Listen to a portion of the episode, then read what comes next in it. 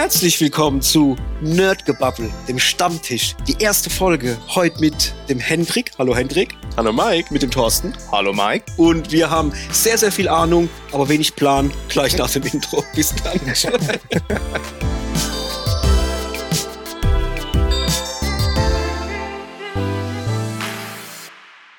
so, Jungs, da sind wir am Stammtisch. Was, was geht ab? Was gibt's Neues im Vespa-Universum? Oder bei euch zu Hause? Oder überhaupt?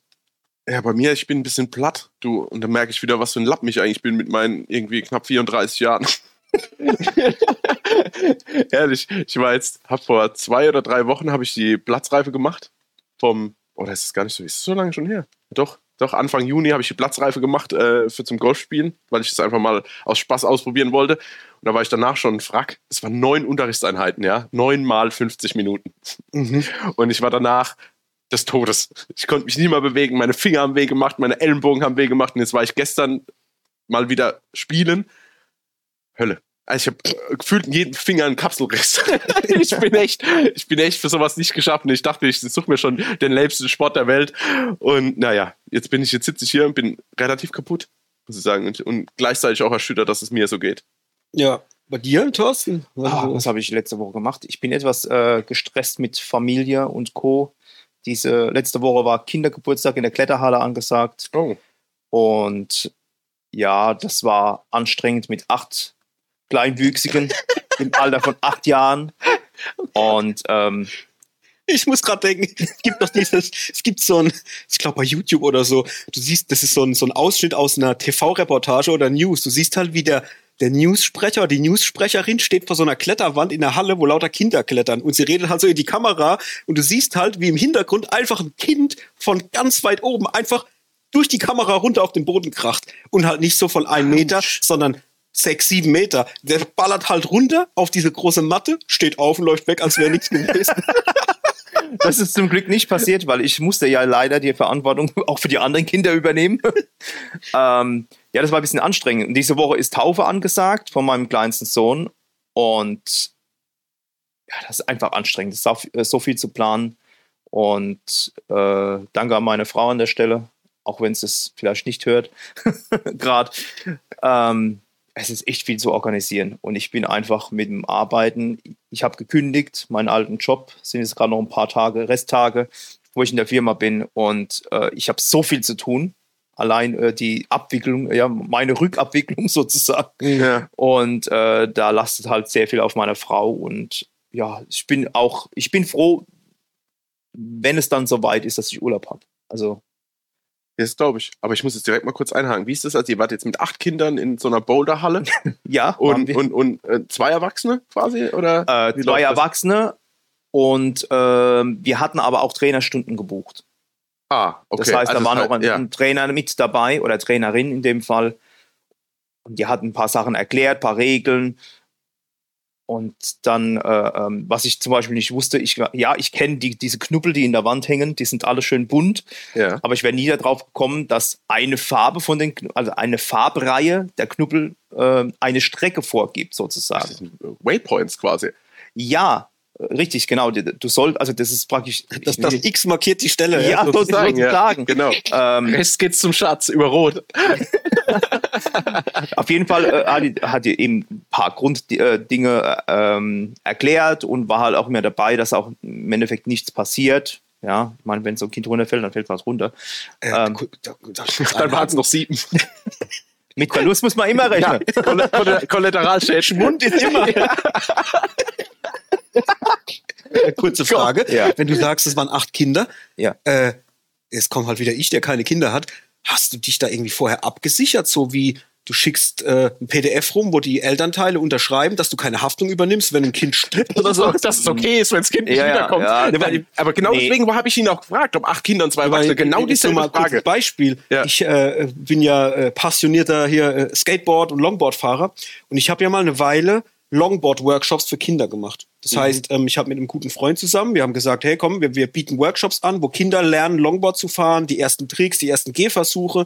Und das waren dann immer so 10 bis 15 Kinder, die wir da äh, quasi gemanagt haben okay. an so einem Tag. Und ich habe halt da ganz klar festgehalten, hier ist äh, das Dokument, ihr müsst mir das unterschreiben, da steht drin, Kinder nur mit Schutzausrüstung, nur mit Helm. Wer antanzt ohne Helm, ohne Schützer oder irgendwas, nimmt nicht teil. Ganz rigoros, mir scheißegal. Ja, ja, ja. Und dass ich keine Haftung übernehme für aufgeschrammte Knie, Todesfall oder sonst irgendeine Scheiße, weil äh, das kannst du ja nicht. Ich kann ja nicht 15 Kindern permanent, also ich habe nicht die, die Energie, jeden Einzelnen so krass zu überblicken, dass wenn er mal, wenn dass der nicht auf die Fresse fällt. So, ne? Also ich will, will jetzt nicht ausschweifen, aber gab's da was? Habt, oder ist das Ähm, einfach so im Vertrauensverhältnis? Ja, da? von Eltern zu Eltern ja, aber jetzt gegenüber der, der Kletterhalle oder Ja. Boulderhalle äh, haben wir schon, äh, also Miriam und ich haben da schon ein Dokument ausfüllen müssen, dass wir die Verantwortung für acht Kinder haben. Mhm, okay. Ich würde sterben vor Verantwortung, glaubst mir, ey. Mit acht Kindern, ich hab's halt schon, wenn ich, wenn ich irgendwie kurz mal auf, ein, auf mein Patenkind aufpasse, ähm, ist es bei mir schon, da steigt schon die Panik mir hoch, oh Gott, oh Gott, nur wenn sie zu schnell rennt, denke ich schon, oh Gott, und das mal acht, bin ich jetzt, bin, Mann. bin ein Frack, wenn ich daran nur in der Theorie denke. Psychisch gestört schon. Man wird mit der Zeit lockerer. Jetzt gerade Ja. auch, äh, die sind alle äh, acht Jahre, also ich muss, oder ja, die sind alle acht Jahre und man wird mit der Zeit etwas ähm, ja, lockerer. Wenn ich, wenn ich dran denke, ähm, jetzt der Henry ist mein Ältester, der ist acht Jahre und das war, ich habe Elternzeit genommen Mhm. und war der, den ersten, allerersten Tag mit ihm allein zu Hause. Meine Frau ist ganz normal arbeiten gegangen, ich war der erste Tag zu Hause und der, ich weiß nicht, ich kann es nicht genau sagen. Komplett überfordert. ja. Nee, das war, ich habe mit dem gespielt, ist alles gut gelau äh, gelaufen und er ist dann äh, äh, von Wohnzimmer zur Küche oder umgekehrt gelaufen und ist gestolpert und fällt, wir haben Metalltürrahmen und fällt genau mit der Stirn, genau nein. auf die Kante Oh.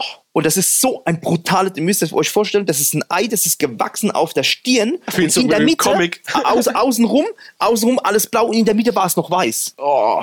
Übelst. Ja, das war, Übelst.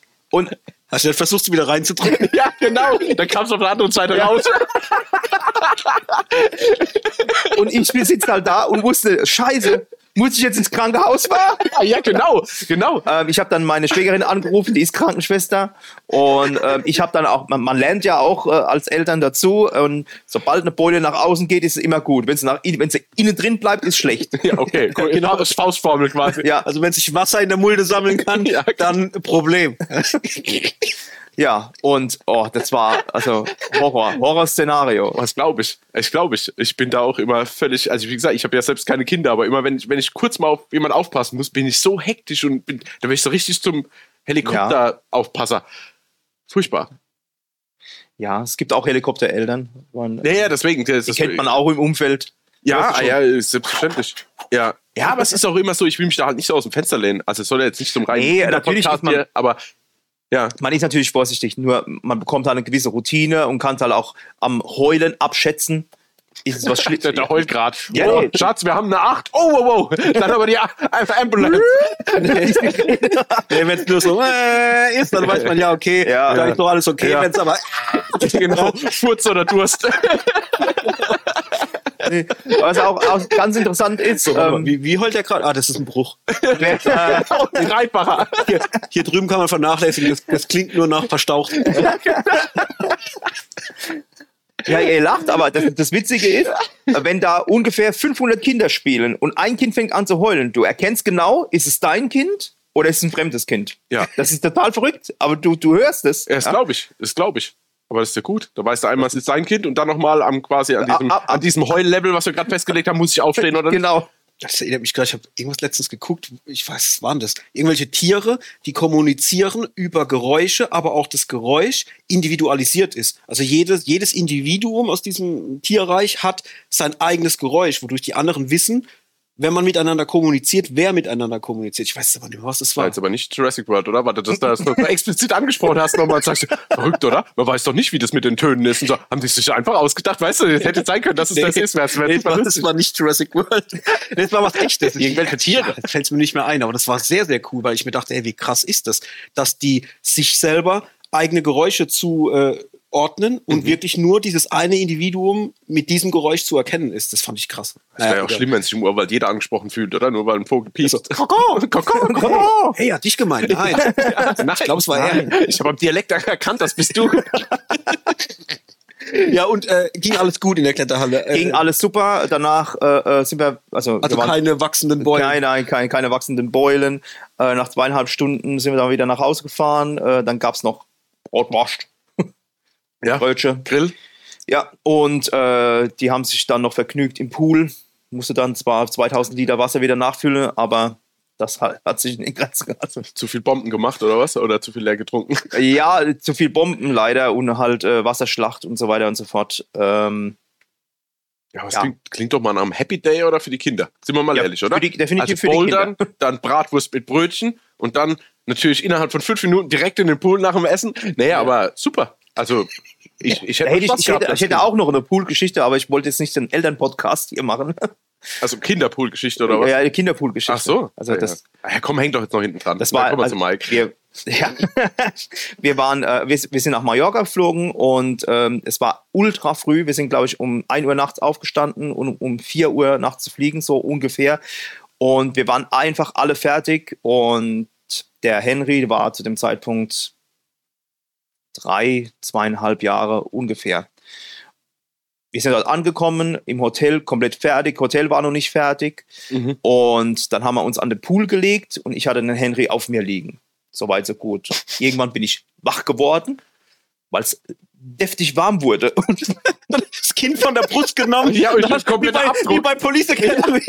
Ja. Kinder, Kinderkopf, Kinderkopfabdruck auf der Brust. nee, wenn es nur den Kinderkopf gewesen wäre, er hat leider gepinkelt. Ich, ich dachte mir schon an, anhand Und von der dann Wärme. habe ich gesagt, es wird Zeit, dass unser Hotel, also unser Zimmer endlich fertig ist. Naja, Hotel, also Zimmer war wirklich fertig. Wir konnten uns frisch machen. Ich konnte mich auch frisch machen. Und dann sind wir in den Pool gegangen. Und ähm, haben da geplanscht und dann ja, hat man das Magenknurren bekommen. Sind dann aus dem Pool direkt hier an die Bar gegangen, haben was Schnelles gegessen, Pommes oder ir- irgendwas Schnelles ja, ja. völlig egal. Und der Henry sagte dann, er will in den Pool rein. Er sagt, ah, okay, wir haben gerade gegessen. Ach, das mit den 20 Minuten stimmt eh nicht. Das ist genau das doch eh nur so ein Quatsch. In den Pool gegangen, Spaß gehabt wie Sau, der Henry, ich, ihn immer rausgehoben äh, äh, gehoben und er ist dann wieder in den Pool reingesprungen, auf mich drauf und das haben wir ungefähr eine halbe Stunde gemacht. Und dann Ich geschah, hatte dann- dann geschah es. Ja. Dann, dann geschah es, ja, und äh, ich hatte den Henry im Arm, im Wasser, dann sagte Henry, tut mir leid, Papa, und ich, was ist denn los? Tut mir leid. Wie geil ist Voll das? auf mich gekotzt. Wieder auf den Bauch. Zuerst drauf Ja, gepinkelt, dann genau. drauf gebrochen. Und ich war halt im Pool drin und hab geguckt, ob jemand sieht. Hat jemand gesehen, schnell abgewaschen. Niemand den Henry, bitte. Ich muss Aber, mich sauber machen. aber wie geil, tut mir leid, Papa. Jetzt noch, jetzt noch ein Schiss dazu. Ja, und dann habt ihr die heilige Dreifaltigkeit erreicht. Ja. mein Sohn hat mich angepisst, angekotzt und angeschissen. Und auch, und auch sonst war es ein schöner Urlaub. oh Gott. Ja, Kinder, sie geben einem so viel. Ja, so viel zurück. Sie geben einem alles zurück. Ich habe das auch. Ich habe das auch. Es war so lustig. Ich habe gestern auch oder vorgestern einen anderen Podcast gehört. Geht es auch kurz um Kinder.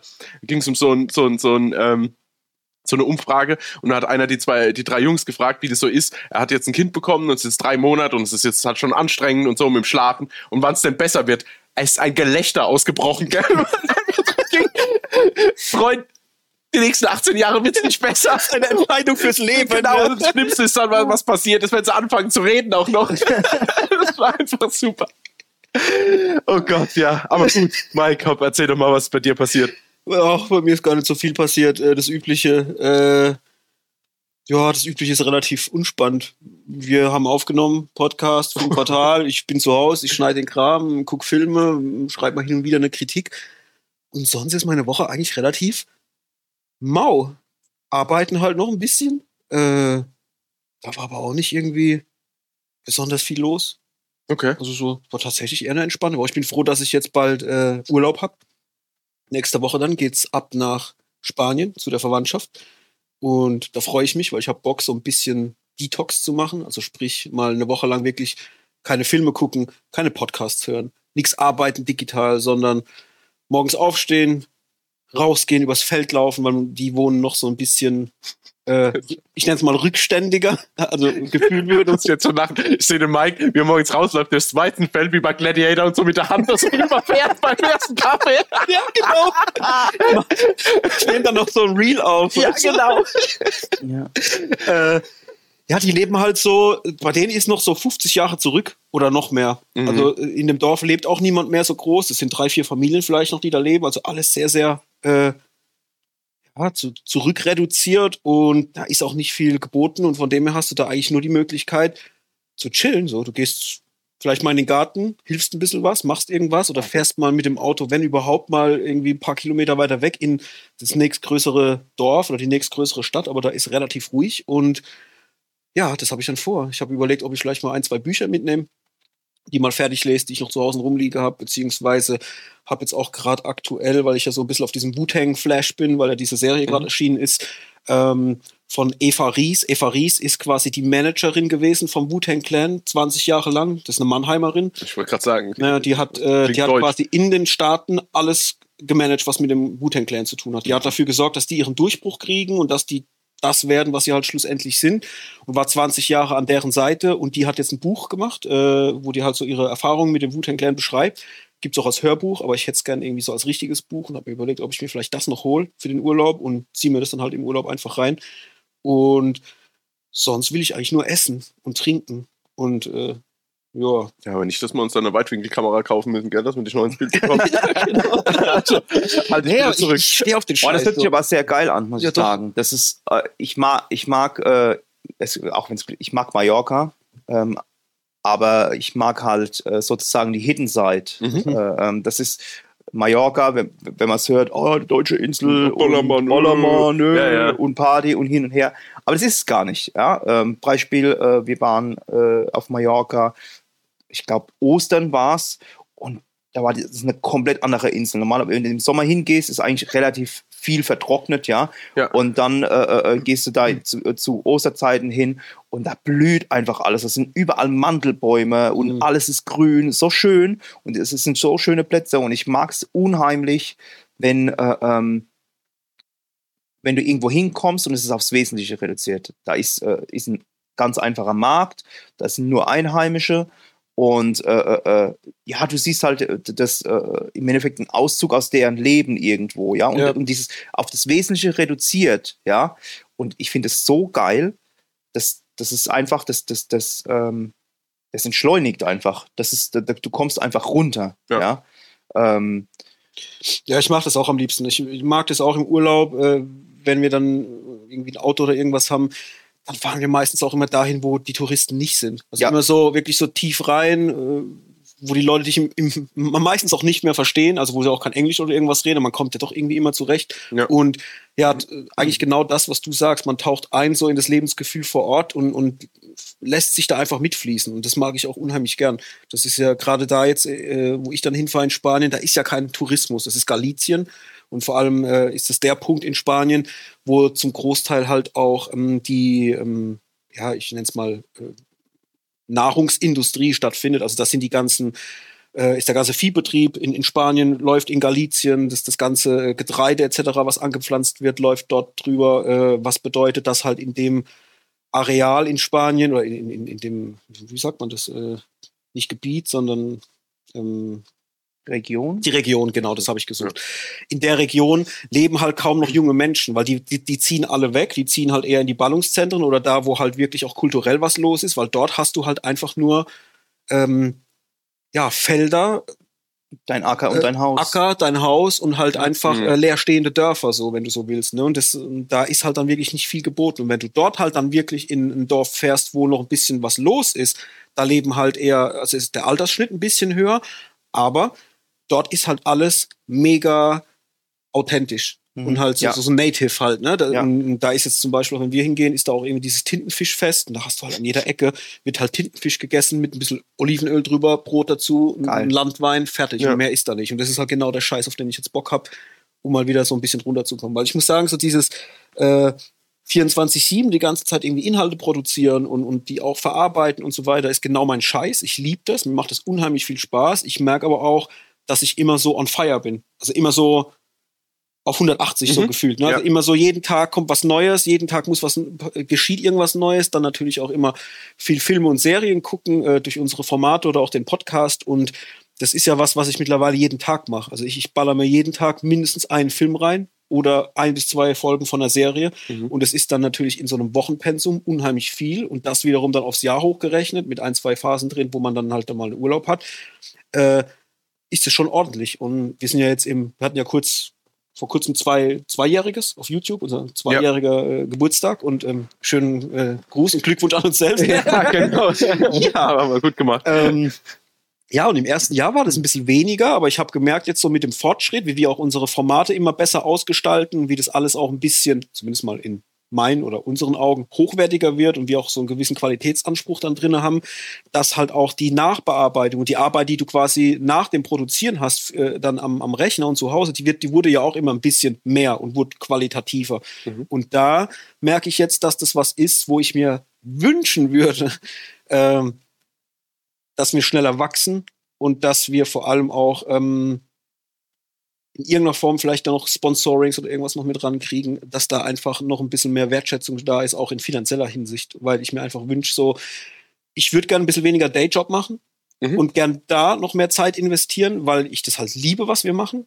Aber merke auch, dass es jetzt an so einen Punkt kommt, wo ich sage, mehr als das, was jetzt ist, geht, glaube ich, nicht mehr. So. Mhm. Also das ist so das Maximum, vor allem mit unserer Neustrukturierung jetzt auch, mit den Film Fatal Shorts, mit unserem Filmpodcast, den wir machen. Dann jetzt natürlich auch hier mit Nerdgebabbel, mit dem Podcast, haben wir jetzt mittlerweile einen guten Output, auch mit der Spielbar noch mit dabei, Ja. dass wir ja fast an fünf Tagen in der Woche jetzt mittlerweile Content rausballern. Mhm. Und das ist schon nicht schlecht. Also nicht schlecht im Sinne von dafür, dass wir das wirklich äh, alles noch ähm, Hobby getrieben. Hobby äh, Ja. betrieben Ja. äh, bewerkstelligen, ist das, finde ich, ein sehr, sehr guter Output, aber natürlich auch Arbeit. Und äh, ja, das merke ich jetzt. Deswegen freue ich mich auf diesen Urlaub. Einfach mal eine Woche lang mal die. Batterien aufladen und sich mal mit nichts beschäftigen, außer vielleicht ein Buch Ja. oder dem Wein oder den Oliven auf dem Tisch. Ja, nee, nee, du, bin ich ganz bei dir. Also ich, ich zehre auch immer noch von unserem Urlaub im Januar, der jetzt auch schon mittlerweile gefühlt letztes Jahr war, aber dann doch reell dieses Jahr.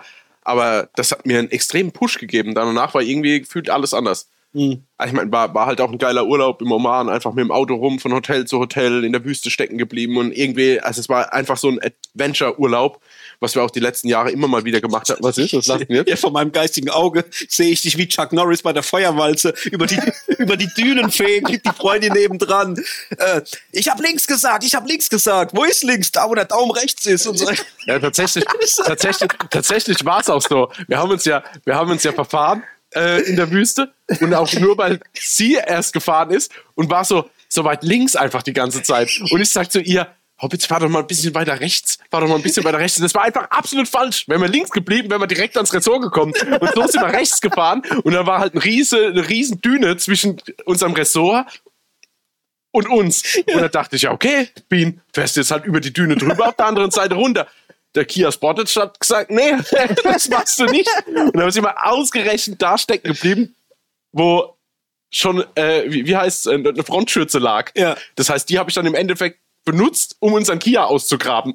Also da ist schon mal jemand stecken geblieben, die Stoßstange lag da, na, habe ich die genommen und habe dann quasi da damit geschaufelt. Boah. Und aber das war, es war halt hammer cool und das war so actionreich und alles drum und dran. Da bin ich mit, also ich bin, ich hätte wahrscheinlich selbst noch heimfliegen können. So, also es war wirklich stark und davon zehre ich aber immer noch. Aber ich weiß ja nicht, wie lange das noch hält. Aber ein Sportage so für Dünen ist auch krass, oder? Ich Ja, also, das, uns hat auch jeder ausgelacht. der ist ja dafür nicht, der ist ja dafür nicht ausgelegt, oder? Ja, Also ich meine, ist ja so ein SUV, Ja, aber, Ja, also war- war, war auch- auch aber- in der SUV. aber ich sehe Ja. den jetzt eher so als Großstadt Ja, äh, ja auch. äh, Teil, ne? Also äh, damit auf, auf Sand und so. Ja, wir haben halt nur, ah ich bin halt hier Danger Seeker. Was geht?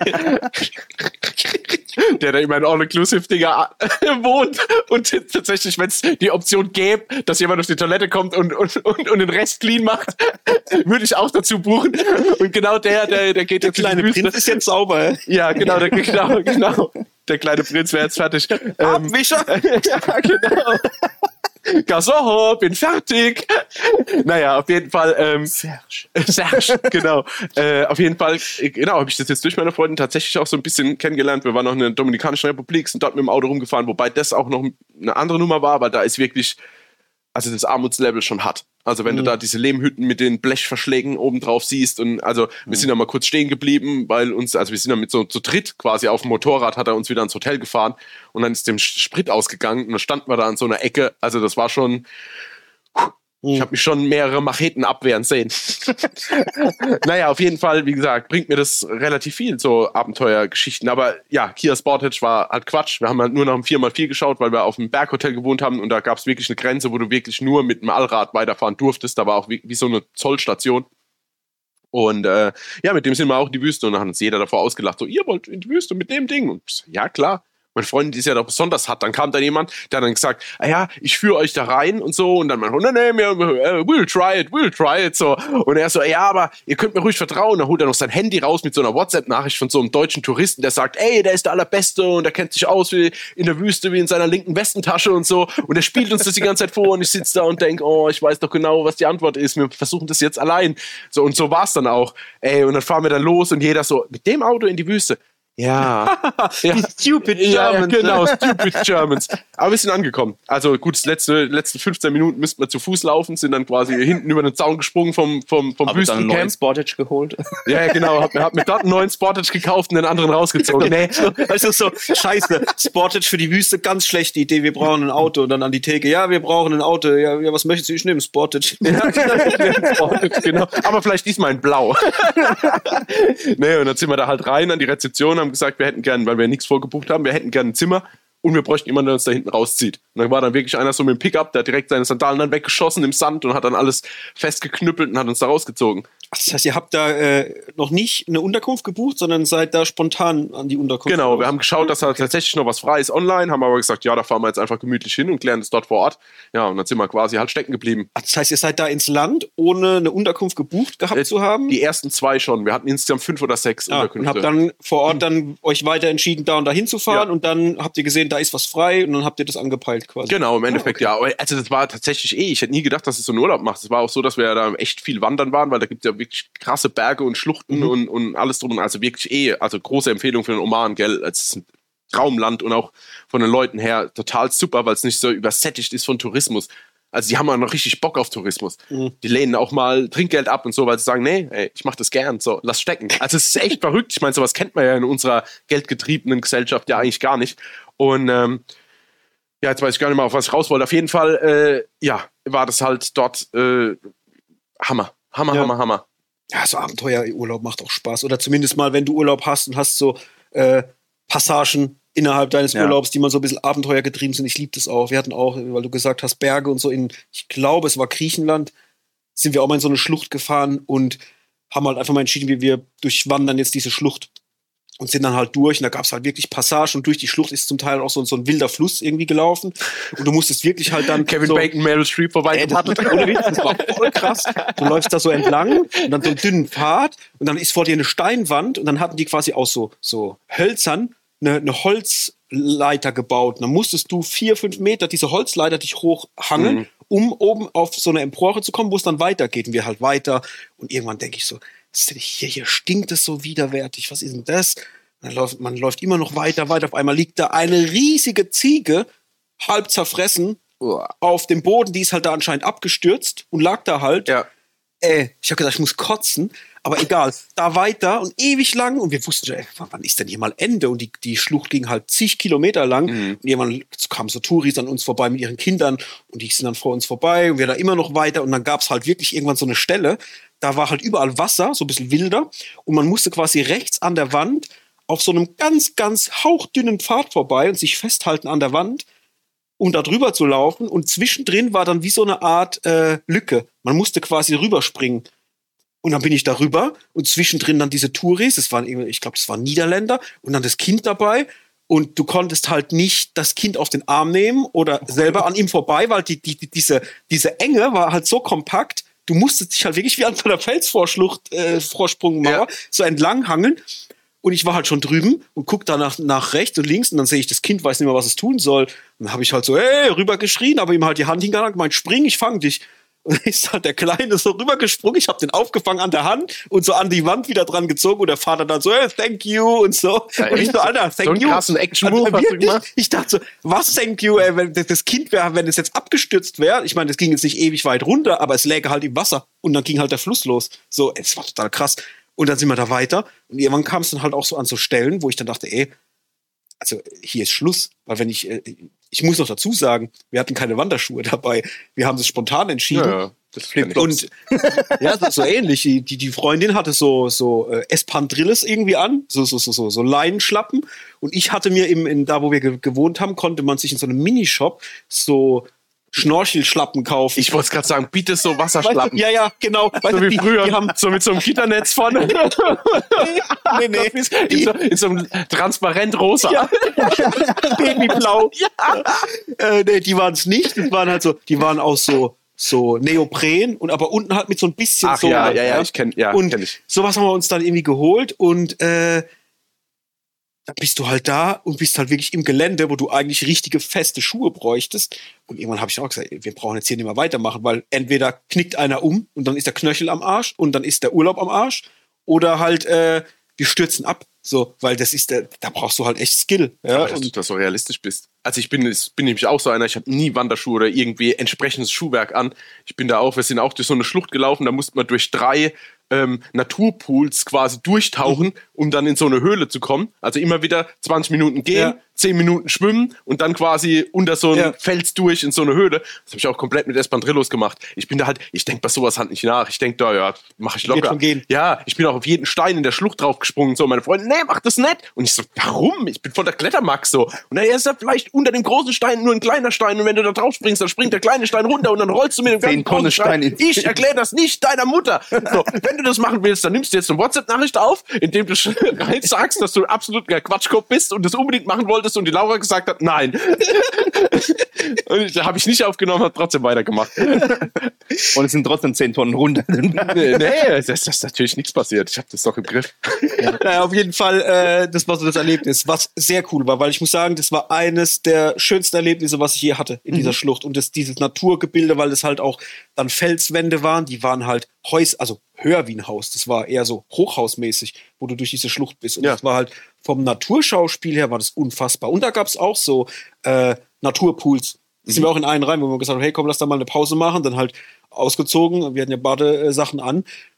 Da bist du halt da rein in so einen eiskalten Pool, glasklar, und das war schon fett. Also Ja. das war, war richtig krass. Und das sind so Sachen, das genieße ich dann. Und das mag ich dann an so Urlaub, wenn man sagt, hey, lass mal ins Auto hocken und mal irgendwas anpeilen, man fährt dahin und genießt einfach mal, was einem auf dem Weg dahin so begegnet. Und, und das mag ich dann. Und halt auch die Leute. Also wie du sagst, äh, da äh, gab es auch schon so viele Momente, wo wir irgendwie an so eine Olivenölfabrik hin sind. Also Fabrik, es war eher so eine Manufaktur. Ja.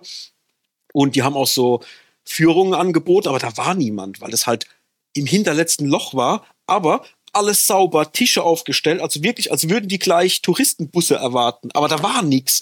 Und wir halt dahin. Und dann haben wir uns halt auch nicht getraut reinzugehen, weil ich gedacht habe, ey, hier ist kein Mensch, Mann. Hier sieht man noch nicht mal Personal. Ich, ich, irgendwie traue ich mich da gerade nicht. Und dann saßen wir da im Auto vor dieser Halle, gucken da so hin und wussten nicht, ob wir da jetzt rein sollen. Da waren es irgendwie schon zehn Minuten später und auf einmal steht halt diese Frau dann vor der Halle und kam auf uns zu und ich, oh nein, die kommt jetzt hierher, scheiße. Na, ey, ja, viel zu lange gewartet. Mit quietschenden Reifen ja, und weggefahren. so, oh, ist mir das jetzt unangenehm. Und dann steht sie halt so vom Auto und ich drück so auf den Knopf, die Scheibe geht runter, dann hello. und sie dann, ja, äh, wenn ihr wollt, könnt ihr reinkommen. Und ich so, what? Die spricht Deutsch so. Und dann hat, hat sie uns halt so ein bisschen erzählt, ja, sie ist hier so die Tochter oder irgendwas von diesem äh, Olivenölfabrikanten und war jahrelang in Deutschland, hat studiert und kann deswegen relativ okay Deutsch.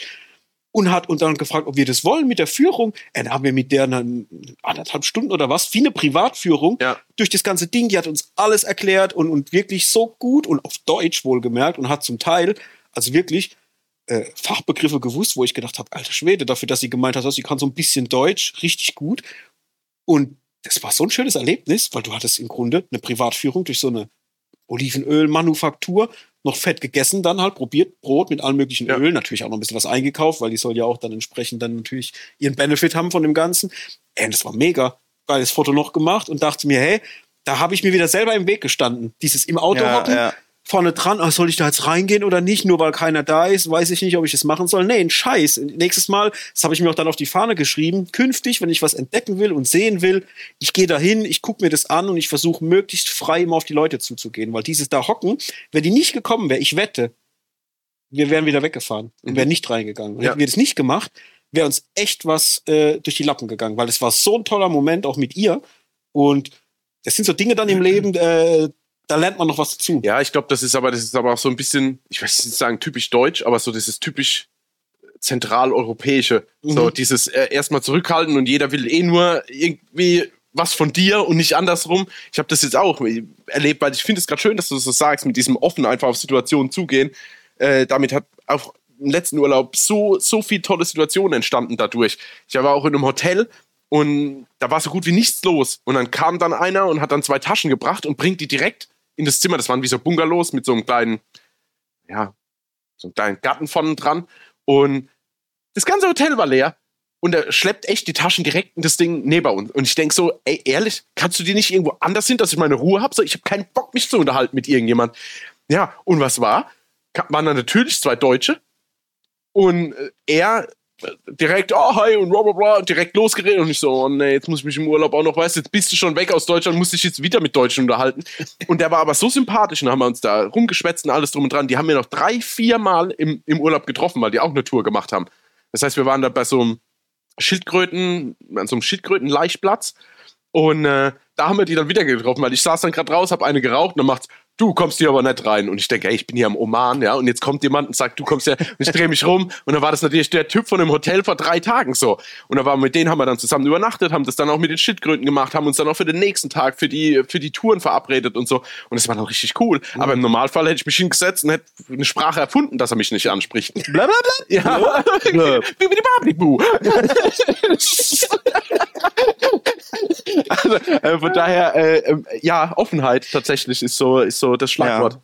Aber das ist, schön, ist gerade äh, in südländischen Regionen oder äh, wir waren in Mexiko und das sind die Leute gehen so offen auf dich zu. Wir hatten, ähm, wir haben ein Taxi gebucht für, ich glaube, für einen halben Tag oder so, dass er ein bisschen rumfährt. Mhm. Und der Typ, der war so geil.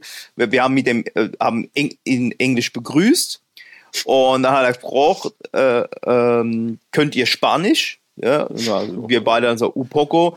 Ah, Ja.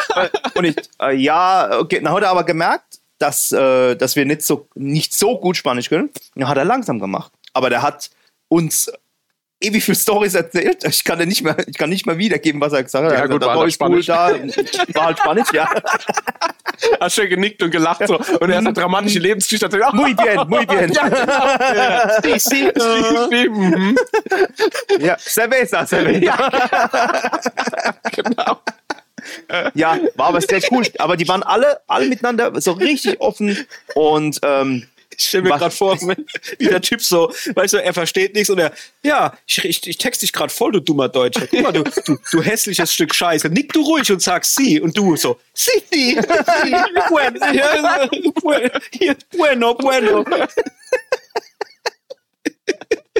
Aber echt. Genau so. Und ja, das war, äh, äh, Mexiko ist auch ein super tolles Land. Zumindest mal äh, Halbinsel Yucatan, wo wir auch ein eigenes Auto hatten, sind äh, da eben durch die Prärie gefahren. Und ja, das war, es war einfach, äh, wa- was mich daran erinnert, bis heute noch, ähm, weil, weil du vorhin hast, wie lange du noch von deinem Urlaub, Urlaub zehrst. Mhm. Und bis heute noch habe ich den. Mexiko hatte für mich einen speziellen Sound. Gerade da, wenn du, wenn du an den äh, Pyramiden bist, äh, an den, bei den Inkas. Äh, Quatsch. Azteken, oder? Nee, Oder- Inkas. Ist jetzt Inkas? Ach, genau. Bin ich blöd? Ja. Ist ja egal. Ähm, Geschichte mit uns. Ja. Ähm, Willkommen im Geschichte-Podcast auf Facebook.tv. Und auf jeden Fall, die, die, dieser, diese, die, dieser Sound, der dich umgeben hat, ja, den werde ich nie vergessen. Den habe ich immer, ich kann ihn nicht wie- wiedergeben, aber er ist für mich noch immer im Ohr. Das ist wie so, äh, wenn du jetzt eine Muschel nimmst und hebst an dein Ohr, das ist Meer, Meeresrauschen, sage Ja. ich jetzt mal. So ungefähr ist es noch immer in meinem Kopf. Und das ist Ja, jetzt Keine von einem ganzen Land oder jetzt ist gerade diese Pyramide? gerade da, wo wir, wo wir waren, äh, Chichen Itza beispielsweise, das, das, das ist ja mitten im Dschungel. Ja. Und ähm, du musst auch, ähm, wenn du zu Zenoten möchtest, beispielsweise, musst du schon ein relativ großes Stück oder langes Stück. Ähm, lang, langes Hellraiser? Ist Stück. Sorry. Zenobiten? Ja, ich. Ich hab's doch direkt. Ich hab's im Augenwinkel, hab ich gesehen. Sorry. Ja, kein Problem, kein Problem. Auf jeden Fall musst du ein relativ langes Stück durch äh, den Dschungel laufen. Und einfach die, dieser, dieser Sound, der dich umgeben hat, oder unser Hotel, du, du musst dir vorstellen, ähm, es war Hotel an Hotel und unser Hotel war das letzte, sozusagen ein rein Endhaus, ja. Und es war direkt am Dschungel. Also, wenn ich mir direkt meint, ich konnte in den Dschungel von unserem Balkon aus rüberspucken, ja. Da war nur Das hast du Dschungel. gemacht, oder? Jeden Morgen bestimmt. Auf jeden Fall. Auf jeden Fall. Ja. Okay. Und ähm, ja, von dem zehre ich heute noch. Und ich habe auch gesagt, ich möchte wieder nach Mex Mexiko, weil es mir das so gut gefallen hat. Und das ist jetzt schon 15 Jahre her bestimmt. ich hab, es ist, es ist lustig, dass du das jetzt gerade sagst, weil Ich muss wieder nach Mexiko. Ist 15 Jahre her. Ja, ja, ja genau. Ja. ja, ja solange, solange der Plan noch steht, ist ja gut. Aber ich habe, es ist interessant, weil wir wären am letztes Jahr im November, wären wir nach Mexiko geflogen und ich habe mich halt mit Händen und Füßen dagegen gewehrt, gell? Ich hätte gern mit dir getauscht. Ich weiß, das war eine Hochzeit, glaube ich. Ja, wäre so eine erzählt. drei, drei Tage Überzwerg-Hochzeit gewesen. Äh, In der Nähe von Cancun, glaube ich sogar. Mhm. Aber jetzt nagel mich da nicht fest. Also wäre natürlich voll, voll das. In Cancun ist das Cocobongo. Für die Kenner. Kokobongo? Echt? Uh, Stehe ich jetzt auf dem Schlauch? Was ist ein Kokobongo? Weißt du es? Äh, Ich denke die ganze Zeit an die Maske, aber das ja, ist die doch nicht, Maske, oder? genau. Ah, so, ja doch, okay, gut. Naja, aber bei mir ist so, ich hatte echt, ich hatte echt ein bisschen Schiss davor. Weil für mich ist es, ich bin da halt, muss ich ganz peinlich sagen, ich bin da halt voll durch Filme geprägt, gell? Für mich hängen da, El Paso. ja, da hängen für mich nur geköpfte, äh, genau, aufgehängte geköpfte, genau, wie funktioniert das? Köpfe. Aber, nee, aber irgendwie nur Drogenbarone, Macheten und, irgendwie Vampire, ja. Gefühlt, nee, ja, genau, genau. Naja, aber tatsächlich, also ich meine mein das jetzt ernst. Ich habe da Ähm. echt, das ist für mich so ein richtig, also wenn ich mir jetzt, das ist für mich so ein gefährliches Land. Ich, also ich denke, nur, ich denke, ja, ja. Es waren auch immer interessanterweise, hast du auch gewisse Regionen gehabt, ähm, wo du mit dem Auto hast durchfahren müssen, gerade meistens zu Stadtgrenzen. Ähm, da war dann auch wirklich Kontrolle. Also ich will nicht sagen, ob das jetzt MP war, kann ich nicht genau beurteilen, aber die waren da mit Maschinengewehre wirklich vor der Stadtgrenze. Da hast du wirklich Slalom durchfahren müssen und die haben dann geguckt gehabt, ähm, ob du, ja, die haben halt gleich gesagt, ah, Tourist, brauchst du keine Angst wird haben. Auf dem Raketenwerfer auf der Ja, ja. Rückbank liegen, durchgewunken. oder äh, teilweise haben die auch Autos rausgeholt und haben dann mit Spiegel unten. Ja, ja, genau. da Ja, ja, das glaub ich. das Da ploppt bei mir im Kopf direkt Sicario auf Ja, ja, und ich raus. Ja, das So. ist ja das, ist ja das, was ich meine. Bei mir ploppen alle Filme auf. Alles, was mit aber, Mexiko und ähm, Film zu tun hat, ist gefährlich und also da, wo wir Gangster. waren, äh, das war, äh, die, äh, der Yucatan ist ja äh, äh, ähm, die, die, die Halbinsel und das ist eine absolute Touristenhochburg eigentlich, muss man auch wirklich sagen. Und ich denke, da ist es schon etwas sicherer. Wenn du natürlich Richtung Mexiko-Stadt fährst, ich glaube, das ist ein anderes Pflaster. Mhm. Also ohne jetzt wirklich dort gewesen zu Ja. Das ist wirklich, äh, da könnte ich mir auch schon vorstellen, da musst du aufpassen, dass du nicht vielleicht ein Messer im Rücken hast. Ja, ich finde es so. halt schlimm, wenn ich mir schon allein überlegen muss, kann ich jetzt in diese Gasse laufen oder nicht? Oder ist es schon zu spät? Oder, also von der Ja. Uhrzeit her, da, es, das, das sind mir schon zu viele Gedanken, die ich irgendwie aufmachen muss, für das, dass ich im Urlaub eigentlich relativ entspannt, Entspannt, Sachen ja. erleben will. Da bin ich irgendwie schon innerlich gestresst. Also ich, ich war, ich, keine Ahnung, die einzige Stresssituation, die ich hatte in Mexiko war ähm, Nach dem Chili. Nach dem Chili, ja. Ich hatte übrigens jeden Morgen zum Frühstück hatte ich Jalapenos mir auf den Teller gemacht. Das war so, das war Hast du so auch gegessen oder lang? ja, nee, nee, nee. Ich, hab's auch, ich bin auch scharf. El Caliente. ähm, nee, die, die einzige brenzlige Situation war wirklich, ähm, als wir, ich glaube, es war Chichen Itza, und da hast du, wir sind, glaube ich, zweieinhalb Stunden mit dem Auto gefahren, so Mhm. ungefähr. Und dieser Highway oder Autobahn, das ist wirklich eine Autobahn. Die ist, das kannst, das ist unvorstellbar, wie groß sie ist. Also ein, eine Seite, eine Seite ist, glaube ich, so groß wie bei uns eine achtspurige. Ja, und das Doppelte hast du nochmal auf der anderen Seite. Ja. Und du fährst wirklich, also geradeaus. Ge du fährst eine Stunde geradeaus. Da gibt's keine Kurve, da geht's nicht nach links, nach rechts. Es geht auch nicht leicht nach links oder leicht nach Ja. rechts. Du fährst geradeaus. Und dann ist da ähm, mitten, also weiß nicht, 120 gefahren, so in, in der Richtung. Und mitten plötzlich kam dann ein wilder Hund, ist auf die Straße, äh, Straße gerannt. Und ich habe voll in die Eisen gehen müssen. Und da habe ich nur gedacht, scheiße, wenn jetzt was passiert, da ist weder hinter dir einige Kilometer nichts, vor dir ist einfach nichts und Ja. links und rechts ist nur Dschungel. Ja. Ja. Und es war wirklich da, da ging mir auch die Pumpe, weil der, der, das, das kannst du nicht, das, der ist einfach direkt vors Auto gelaufen. Das kannst du dir nicht vorstellen. Und wenn du bei 120 km/h und halt von der die Reaktionszeit, also es hat nicht viel gefehlt und dann schlenkerst du ja nach Auto, automatisch, ja. Ja. ich weiß, das soll man nicht machen, ähm, aber Ja. du, automatisch äh, zuerst das Lenkrad nach links oder rechts, je nachdem, Ja. wo die Situation ist. Und da ging mir dann, habe ich dann er- erstmal runter auf 80 km/h weitergefahren, weil mir da ging mir schon echt die Pumpe. Ja, Ja? das glaube ich. Ja. mit dem, Hinter, mit dem Hin äh, Hintergrund, dass ich genau weiß, okay, es kommt ein, und äh, da war, wir waren die einzigen, die da hingefahren sind. Also es war nicht, dass es eine stark befahrene Straße war. Du hast kein Auto, also wir sind, glaube ich, eine halbe Stunde gefahren, wo wir überhaupt kein Auto gesehen haben. Weder auf der anderen Seite noch auf unserer Seite. Und mit dem Wissen, dass da einfach nichts ist, ja, Ja. und du baust jetzt einen Unfall oder irgendwas.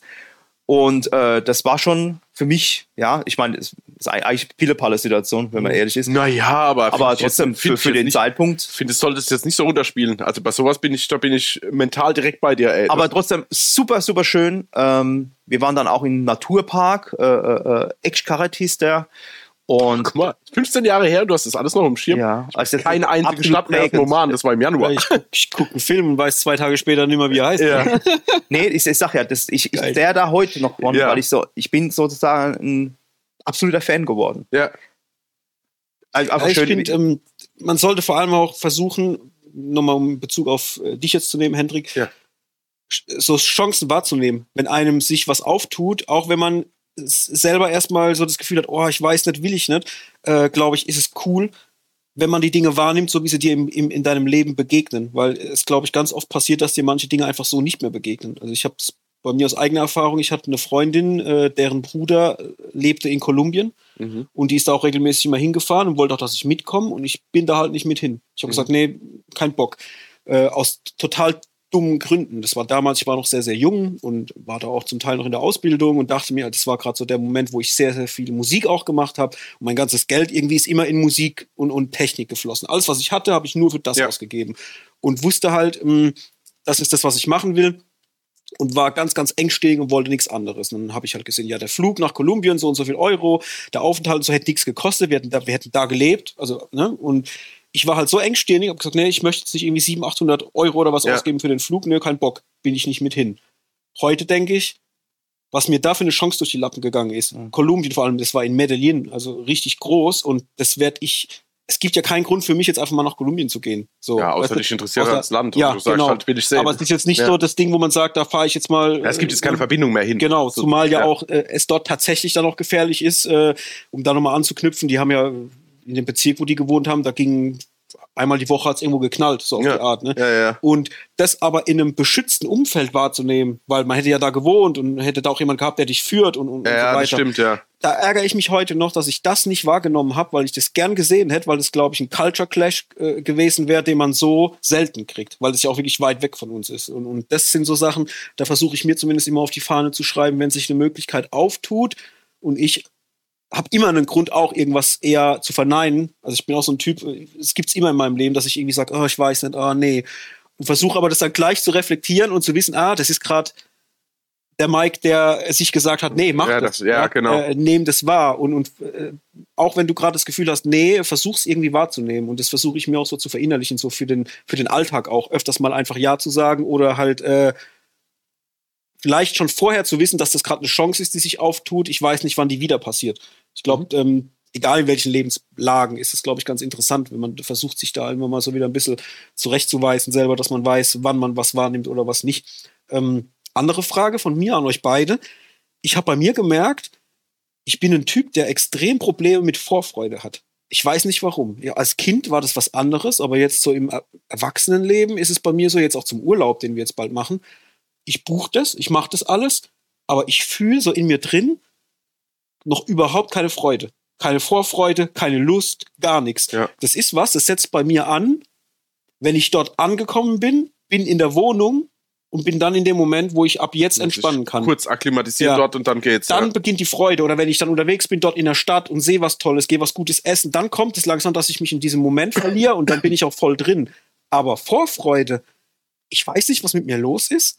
Das ist was, das fühle ich nicht so. Aber nicht nur bei Urlaub, auch bei anderen Sachen. Ja. Beispiel, wir kaufen uns jetzt für eine Kinopremiere Karten.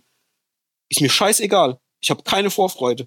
Ja. Wenn ich dann aber dich treffe und wir stehen vorm Kino und jetzt geht's los, wir haben die ersten Worte gewechselt, dann Ja. bin ich drin. Aber Vorfreude als solches ist irgendwie was, was ich nimmer fühle. Oh, da hast du jetzt aber, da hast du jetzt ein ganz, ganz bös, böses Thema aufgemacht, ja. Also ja, wir müssen da jetzt ja nicht Nee, nee, nee. stundenlang reden, aber ich weiß nicht, warum es so ist. Also ich habe keine Ahnung, warum das in meiner, in, in meiner Wahrnehmung irgendwie so vorher nicht so irgendwie was erzeugt. Obwohl es das doch machen müsste, weil ich liebe es, ins Kino zu gehen. Ich liebe es auch, in Urlaub zu gehen. Ich liebe es, irgendwo äh, Dinge zu genießen und wahrzunehmen. Aber warum fehlt mir diese, diese Vorfreude? Ja, äh, also es geht mir exakt genauso und beängstigenderweise wahrscheinlich sogar noch bis ins Detail. Weil bei mir ist es echt so, dass es, ja, dass es Kino ist, dass es auch teilweise dann hier Aufnahmen sind, wo ich dann eine Stunde davor bin und weiß genau, wie, wie gut es mir danach geht und währenddessen und wie viel Spaß ich daran habe und alles drum und dran. Wenn ich in dem Moment für mich allein entscheiden würde, würde ich gar nicht losfahren Mhm. wenn keiner auf mich warten wird, sozusagen. Und das ist beim, beim also das ist jetzt nur im, im kleinsten aller Dinge, aber beim, beim Urlaub ist das auch bei mir furchtbar. Also ich habe keinen Spaß, das zu planen, ich habe keinen Spaß, das zu buchen, ich habe keinen Spaß davor. Für mich ist das alles, ich würde am liebsten eine Minute davor, bevor man losfahren an den Flughafen, sagen, oh komm, lass uns. Ja, aber das hat doch 1200 Euro. Egal.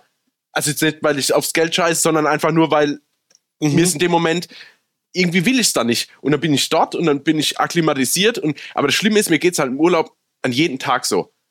Also ich wach dann zum Beispiel auf und äh, für mich war lange Zeit Urlaub, an den Strand legen, 500 Bücher gefühlt lesen, schwimmen, essen, fertig. Ja, abends noch einen Film oder so oder bisschen ses- sitzen, noch zwei, drei Cocktails trinken, dann ins Bett. So dieses, mir nimmt jemand komplett alles ab, ich muss eigentlich Mhm. nichts mehr machen. So, und da jetzt, aber seit ich mit meiner Freundin zusammen bin, ist es halt so, sie ist halt mehr so die Aktivurlauberin. Deswegen habe ich gefühlt jeden Tag, wo ich aufwache, wo ich weiß, der Urlaub ist einigermaßen durchgeplant, das heißt, ich weiß an dem Tag, was passiert. Ich bin, ich kämpfe mich theoretisch hin bis zu dem Punkt, wo, wo diese kurze Chillphase von drei, vier Tagen, wo wir sagen, wir sind nur am Strand oder nur am, am Pool, da kämpfe ich mich quasi hin, hab aber jeden Tag denke ich, oh nein, jetzt machen wir das und das heute. Dann beginnt es, dann macht mir das voll Spaß und ich bin total positiv und alles ist super. Da gehe ich abends ins Bett, wach morgens wieder auf, denk, oh nein, schon wieder das und das und das. Also das geht bei mir wirklich Tag für Tag. Das ist Mhm. nicht so, dass ich mich an Tag eins oder zwei akklimatisiert habe und ab dann ist der Urlaub äh, äh, geschmeidig, sondern ich kämpfe mich da wirklich von Tag zu Tag. Mit Okay. meiner Motivation auch. Krass. Ja, ja. Also deswegen, da hast du bei mir einen extremen Triggerpunkt erwischt. Also eigentlich nur, wenn ich weiß, am nächsten Tag wird's gemütlich, geht nur an den Strand, wird nur Bücher gelesen und so, dann bin ich relaxed. Sonst brauche ich immer mindestens ein, zwei, drei Stunden Anlaufzeit für den Tag. Mhm. Bei dir, Thorsten? Was ist denn mit euch los? uns wird der Spaß geraubt, keine Ahnung. Ich weiß nicht, was mit uns los ist. Ähm, ja, gut, ich, ich muss zugeben, äh, ähm, das Thema Urlaub buchen, das ist auch äh, für mich, ähm, nennen wir es mal Stress. Stress in der Hinsicht, dann wirklich zu entscheiden, das und das machen wir. Meine Frau, die ist da, die, ähm, die fertigt sich sozusagen einen Katalog an, Mhm. um zu sagen, ja, das ist gut, das ist gut, liest sich fünf Millionen Bewertungen durch, um dann zu sagen, nee, das machen wir nicht, das nehmen wir und, und so weiter und so fort. Das ist für mich der stressigste Park, äh, Part. Aber oh, ich freue mich jetzt schon, wenn ich weiß, oh, für mich beginnt der Urlaub im Endeffekt ab dem Zeitpunkt, äh, wenn wir den Flughafen erreichen oder die Nähe des Flughafens. Da kommt bei mir schon so ein innerliche die Schmetterlinge hoch und so für, für mich selber, weil ich, keine Ahnung, ich, ich zelebriere das einfach irgendwo. Ähm, ja, es gibt, es gibt stressige, ihr müsst mehr Kind sein. Ich glaube, ich glaube, das ist, ähm, Ja, ich bin- wenn ich, wenn ich dran Ja. denke, äh, immer wenn es Sommer war, mit meiner Familie ins Aquadrom in Hockenheim zu fahren. Mhm. Ich wusste das zwei Wochen schon vorher und habe mich so dermaßen gefreut. Heute, wenn du in der heute ins Schwimmbad gehst, das ist nicht so, eigentlich, ich weiß nicht, was ich an dem Schwimmbad toll fand, aber ist, ist egal. Ja, äh, ähm, Ich weiß es, und zwar dieser, dieser, dieses Wellenbad mit diesem Zum Beispiel, Strand- ja, ja, also, toll, das weiß ich. Äh, äh, ähm, aber da habe ich mich schon Wochen vorher äh, äh, äh, drauf gefreut und dieses Gefühl habe ich auch noch immer, wenn ich im Flieger sitze zum Beispiel. Ja, mit Kindern ist es weitaus stressiger, als wenn du alleine, weil du musst ja immer gucken, dass sie beisammen bleiben. Ähm, ich will nicht sagen, man muss ja anleihen, aber äh, Ja. manchmal hat so eine, Ja. du guckst halt, Wenn es ist keiner halt, schräg gucken würde, würde es auch machen. ja, ja. Das, das, das, das Problem an, einfach an der Sache ist, äh, du bist halt nicht nur für dich selbst verantwortlich, ja, und da sind viele verrückte Leute unterwegs, Ja. die halt auch ultra, weil der Flughafen ist Stress pur, ja. Mhm. Aber ich trotzdem, ich finde es persönlich, finde es geil. Ja, so war das bei mir früher auch, aber mittlerweile, ich hasse halt alles. Doch, nee, das ist heute bei mir noch immer so. Sicherheitskontrollen, ich hasse es im Flieger zu sitzen, ich hasse es und ich bin schon nicht groß. Ich hasse es, wenn dann meine Beine eingequetscht sind und dann kriege ich dann einen Rappel, dann kann ich keine rauchen, dann ah, dann habe ich noch einen hinter mir, der hustet und ein Baby vorne dran was schreit, da bin ich kurz vorm Eskalieren, ehrlich. Das ist kurz vor kurz vor Michael Douglas. Ja, äh, Babyschrei ist Fünf vor Michael Douglas. Babyschrei ist halt, das ist ein Ultrastress. Also das ist da, das ist wie ein Nadelstich. Ja, ich bin ja da nicht, also wie soll ich denn sagen? Ich hasse ja dann in dem Moment nicht das Kind und auch nicht die Eltern. Ich weiß ja, dass das einfach, für für mich ist es ja prinzipiell okay. Bloß ist in der Situation, denke ich, jetzt kommt Nee. wieder alles zusammen. Nee, ich, ich, ich freue mich auch jetzt schon. Wir fliegen wieder nach Mallorca. Ja, da spricht ja nichts dagegen. Ähm, und ja, da freue ich mich einfach. Ich weiß schon, ey, wir haben ein Auto wieder gemietet du und, und, und äh, äh, ähm, da freue ich mich einfach. Ja, ich bin nach Buff, ich freue mich für dich mit, aber ich frage mich jetzt tatsächlich jetzt äh, Privat? mich irgendwie in eine Schaffenskrise, was mit mir los ist. Ich denke, vielleicht bin ich da einfach noch mehr Kind. Also das klingt jetzt, nee, das klingt, klingt saublöd, Ja, ich vielleicht weiß, ist auch aber anders. Vielleicht sind vielleicht auch wir, ich, ich sage es mal wir, zu Ja. verkopft. Ja, ich glaube, das Also vielleicht ist bin auch. ich zu verkopft in, in, in so, in so, äh, ja, so Barrieren, Barrieren, die ich mir selber irgendwie stecke, dass, dass ich im Kopf nimmer äh, frei bin. Ja, Vielleicht- genau. Vielleicht gibt so Dinge, ich denke ständig an irgendwas. Also ich merke das ja auch äh, zu Hause. Wir hatten es im Vorgespräch kurz drüber, wo ähm, ich gerade ähm, eine Diskussion hatte mit meiner Partnerin, weil es um äh, Dinge geht, die sich bei uns privat gerade äh, etablieren und Dinge, die passieren und dass das quasi an einem Tag passiert, an dem wir auch unsere, unseren Studiotermin haben zum Ja. Aufnehmen. Ja. Und ich schon direkt in so einer Abwehrhaltung war und wieder das Gefühl hatte, mir nimmt jetzt jemand was weg. Mhm. Also ich, ich das habe ich bei mir eh gemerkt. Ich habe gemerkt, egal in welchen Lebenslagen, sei es jetzt ein Aufnahmetermin für, für eine Produktion von uns oder sei es äh, zu Hause irgendwie, äh, sobald irgendwas in mein direktes privates Umfeld eindringt und sich, und sich irgendwas bei mir im Privaten verändert, setze ich das im Kopf immer gleich mit, mir nimmt jemand was weg oder mir nimmt jemand, äh, ähm, wie soll ich denn das ausdrücken?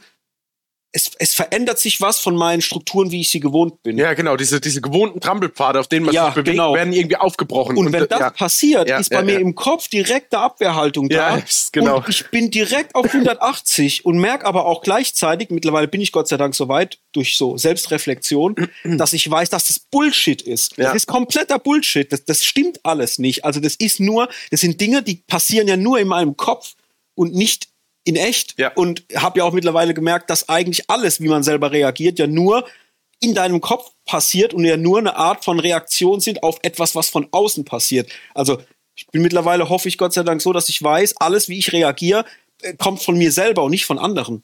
Es ist ja immer nur deine Art, wie du auf etwas Mhm. Ja, reagierst. genau, du, meistens, ja. ja. und du entscheidest ja selber, wie du reagierst. Genau. Positiv, negativ. Und wie äh, dann aber auch Leute auf dich reagieren Genau. wiederum. Also ja, ja, also man steuert selber so viel und ich Ja. bin da noch so drin und, und das für mich auch so zu entschlüsseln und, und äh, hoffentlich irgendwann auch zu schaffen, dass ich nicht mehr in dieser Barriere drin bin und weiß, ey, sei entspannter, sei im Kopf relaxter. Ja, äh, das sind so viele Themen immer wieder. Auch hier, wo wir angefangen haben, unsere Shorts aufzunehmen Ja. und, und äh, das ja, irgendwie. da erinnere ich mich zu wirklich. gerne an den ich, Tag. Ich ja. kam hierher ins Studio und war total äh, nicht gut gelaunt, weil ich irgendwie dachte, ja, okay, wir machen jetzt heute irgendwie was Neues, aber haben das nicht großartig geplant vorher. Ja. Da gab es in meinem Kopf, also es, es war noch nicht, wie sieht es aus, wie wird es stattfinden. Und es war nichts geplant, es war alles spontan. Und Ja. sowas ist in meinem Kopf die Hölle. Ich Ja. explodiere da komplett, weil ich so ein, ja, ich will es nicht in den Mund nehmen, weil es immer so negativ besetzt ist, aber irgendwie doch Control-Freak bin und irgendwie so ein, so ein Qualitätsmanagement in meinem Kopf immer stattfindet, Mhm. wo ich sage, das und das muss gewährleistet sein, damit es nachher in meinem Werteverständnis fett ist. Ja. Und es war zu dem Zeitpunkt nicht der Fall. Ja. Und das war für mich die Hölle. Ich habe mich so unbehaglich Ich hab's gefühlt. gemerkt. Ja, aber, wir, aber, aber zehn Minuten später Ja. war das richtig gut alles. Ja, das war cool. Und da habe ich wieder gemerkt, ey, ich bin so verkopft in meinem, in meiner eigenen kleinen Welt.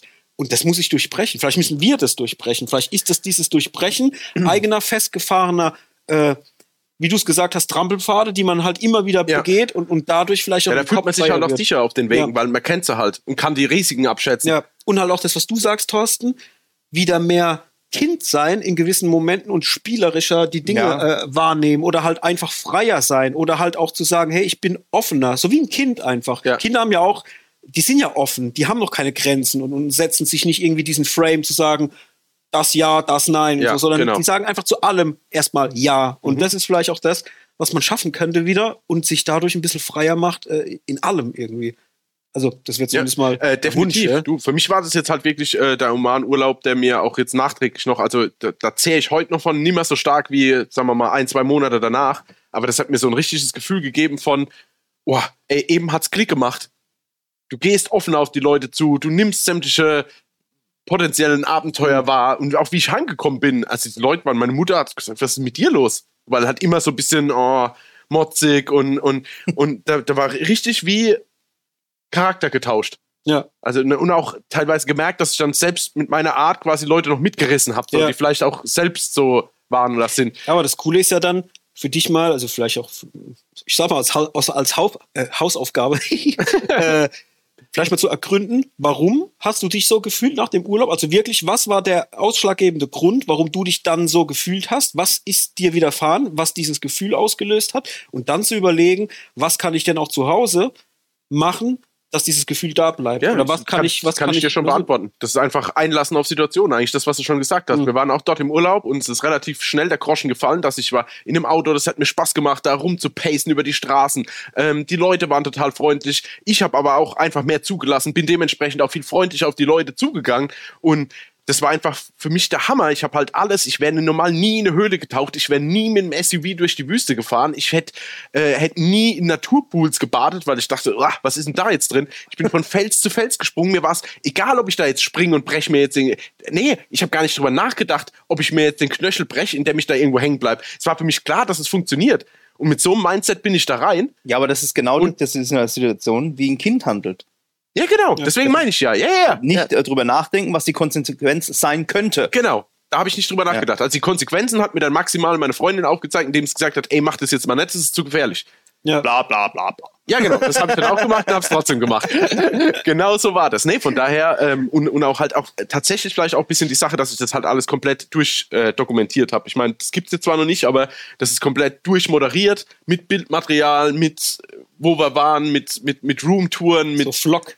Ja, genau, ich habe quasi wie einen Vlog gemacht. Und das war auch das, was mir, ich glaube, das, was mir auch am Anfang mehr den Rückenwind gegeben hat, weil ich wollte eigentlich nicht in Oman. Und dann habe ich angefangen, mich mal zu erkundigen. Dann hieß es sicherste Land der Welt. Und dann habe ich auf YouTube so einen äh, Vlog dazu entdeckt. Und das waren auch so ein Pärchen einfach in unserem Alter, die das halt gemacht haben. Und das war so cool. Da dachte ich, ey, jetzt Videokamera mitnehmen, cooles, cooles Material, den Gimbal noch geliehen vom, vom Thorsten. Und dann ging das los. Und dann habe ich alles dokumentiert, wie gesagt, mit Anmoderationen für jeden Tag und, und, und. Und das hat mir halt extrem geholfen und hat Mhm. mich auch extrem, weiß ich, habe mich gefühlt wie so ein Influencer, der jetzt hat alles irgendwie testet und kurz, ah ja, weil das ist so, ich wäre noch mal nie in so eine Höhle getaucht, ja, Ja. aber das war einfach so, alles klar, das muss ich natürlich jetzt mitnehmen, Kamera in der Hand und dann ging es dann los. Ja, nice. Ja, definitiv. Also wie gesagt, an euch da draußen, wenn ihr mal auf der Stelle tretet, traut euch einfach. So schlimm wird's nicht. Hoffentlich.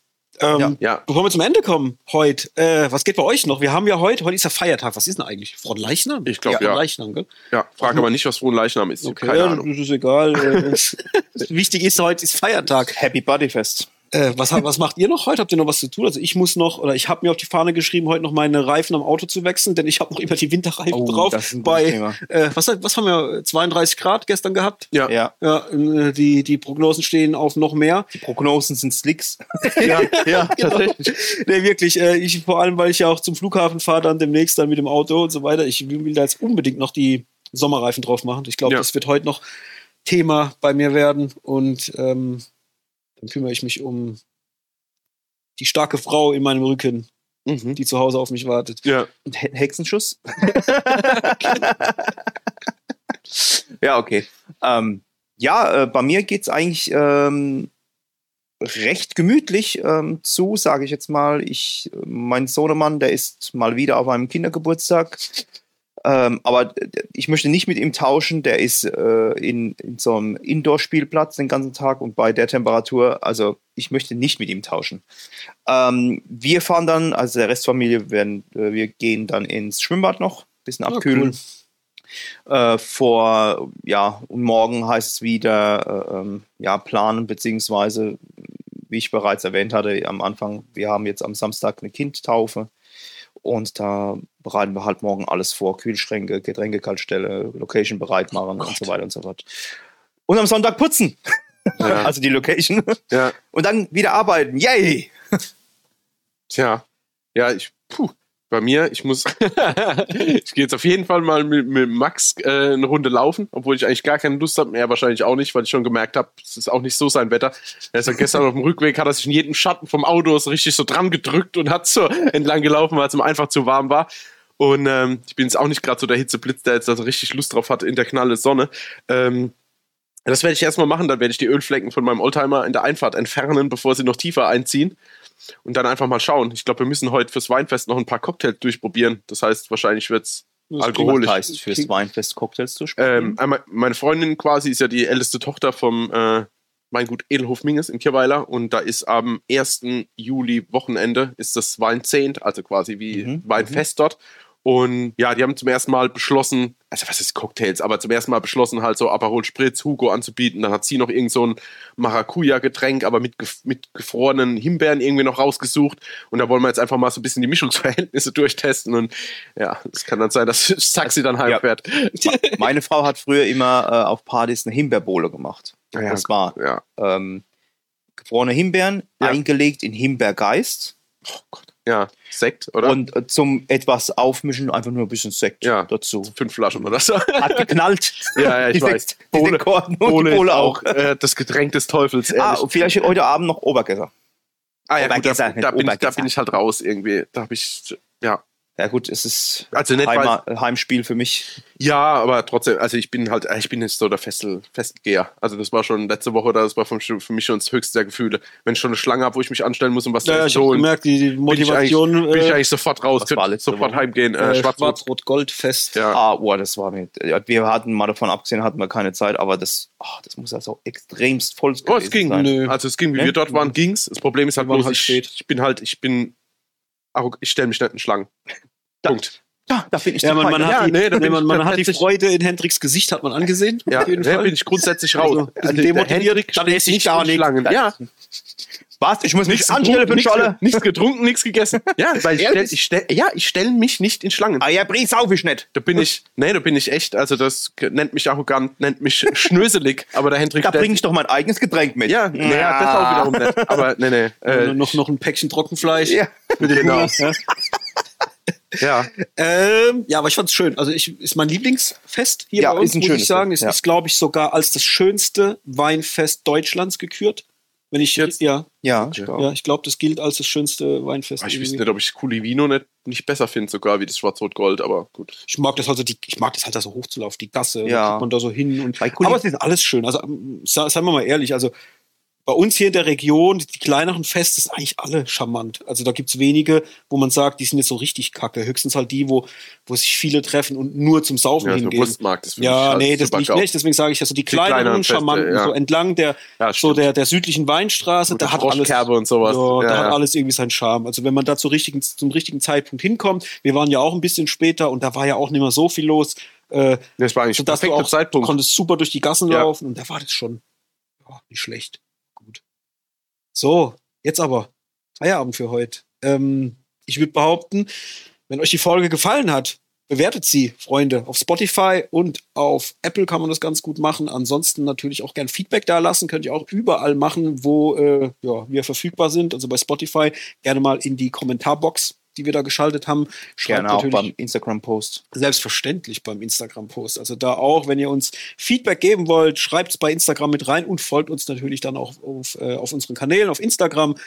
Natürlich auch gerne bei YouTube, wenn ihr da mal äh, sehen wollt, wie die Nasen so aussehen hinter dem Podcast, dann einfach mal Wespe TV auf YouTube abchecken. Da kriegt ihr alle unsere Formate rund um Videospiele mit der Spielbar, mit verschiedenen Let's Plays, natürlich auch unsere Filmformate, Filmfatal, Filmfatal Shorts und natürlich auch unser Filmpodcast für eine Handvoll Popcorn. Dürft ihr gerne auch mal abchecken.